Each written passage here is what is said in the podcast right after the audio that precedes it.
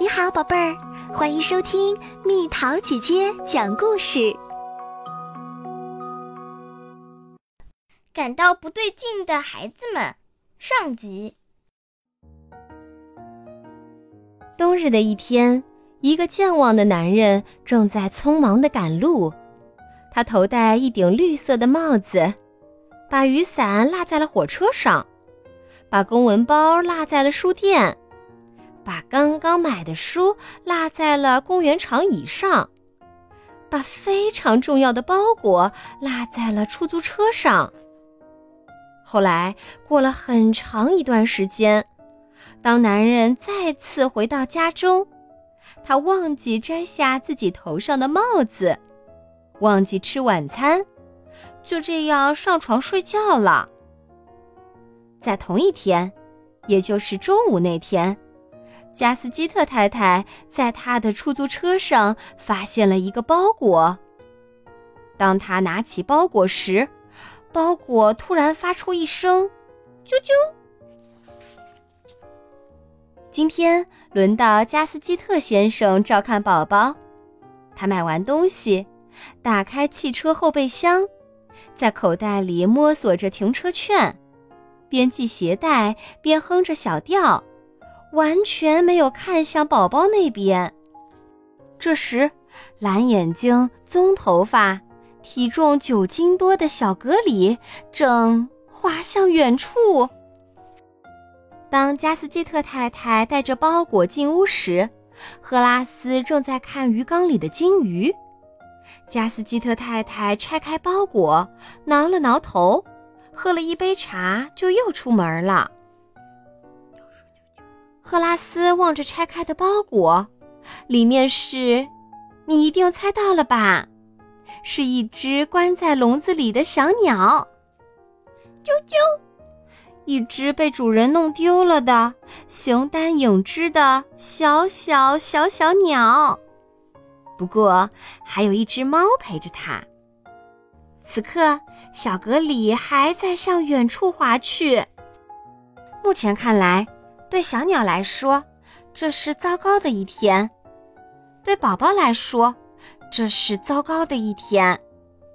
对了，对格斯和格罗利亚来说，这也是糟糕的一天。事实上，他们已经度过了糟糕的一周。周一，他们的老师福特尔太太在校门口从自行车上摔了下来。只好回家养伤，而代课老师是布洛特先生。手放头上。周二，福特尔太太回来了，但她被一根跳绳绊倒了，只好又回家休息。而代课老师是克朗彻先生。啊哈！你这小子再不听话，我就要把你拎起来了。周三和周四，福特尔太太被一位女士推着婴儿车碾了过去，还在医生候诊室里被踩了一脚。而代课老师是杜姆老师。呜呼，哀哉！今天是周五，福特尔太太吊着胳膊回来了。呃，从某种意义上来说，她的确是回来了。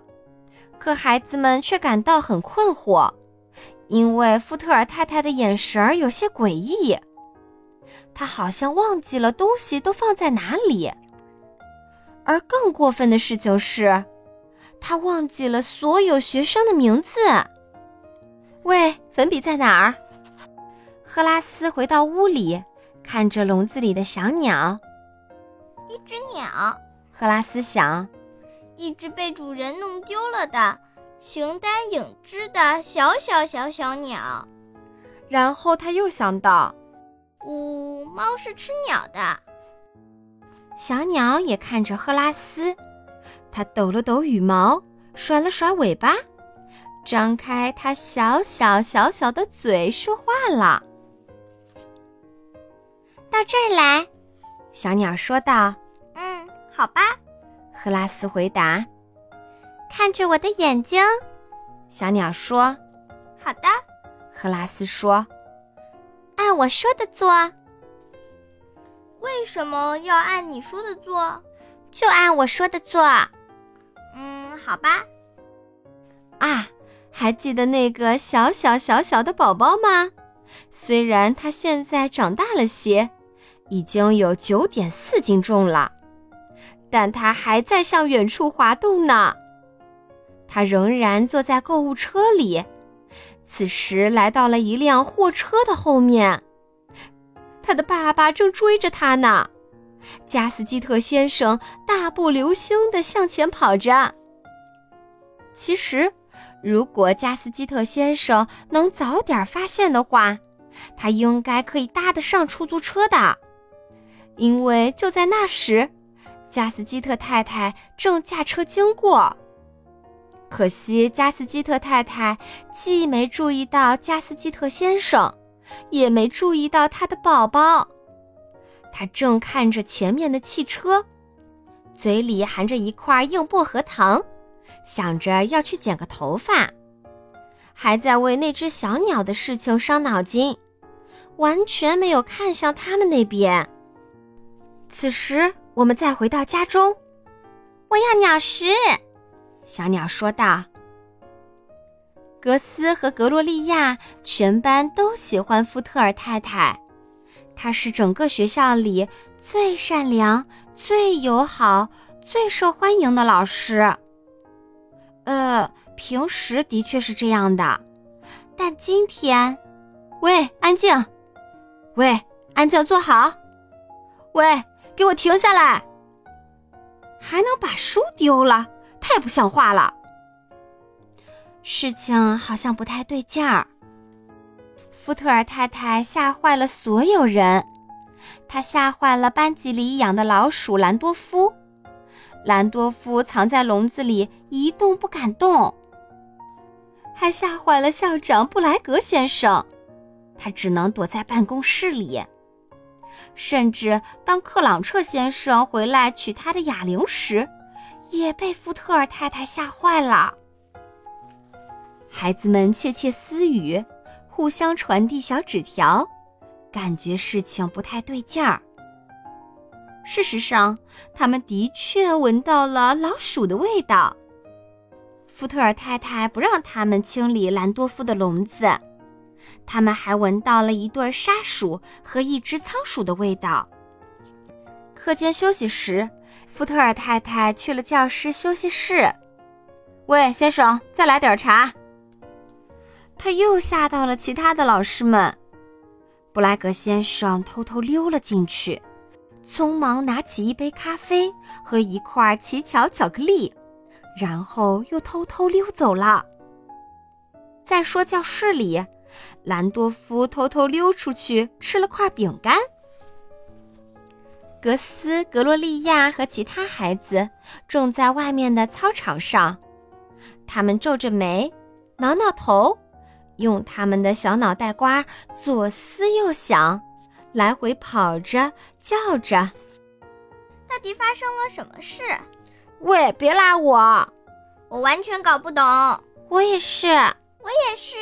是我们，是我们。我们觉得吧。我也一头雾水。我不加喂。他像是换了个人。大家听我说。谁想吃零食？真是个难解之谜。犯规，犯规。要我说的话，射门。是个谜团。喂。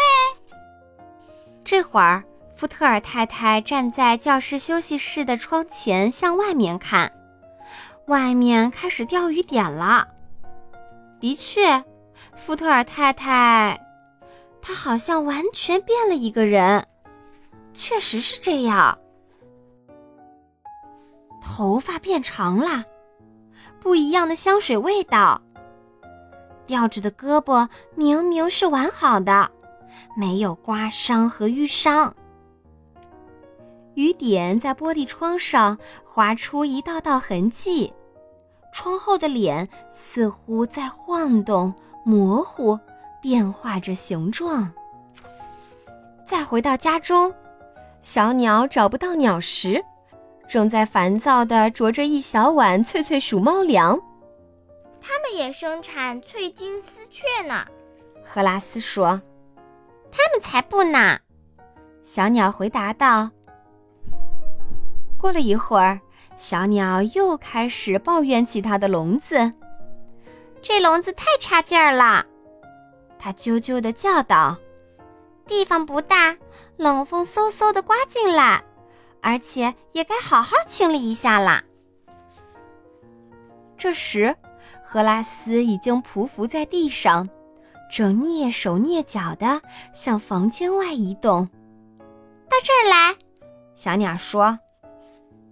不，赫拉斯说：“你会逃跑的，你会走丢的，然后我就会惹上麻烦，我就会看着我的眼睛。”小鸟说：“如此一来，好吧。”现在，小鸟正站在窗边，看着外面来来往往的车辆，而赫拉斯则在打扫鸟笼。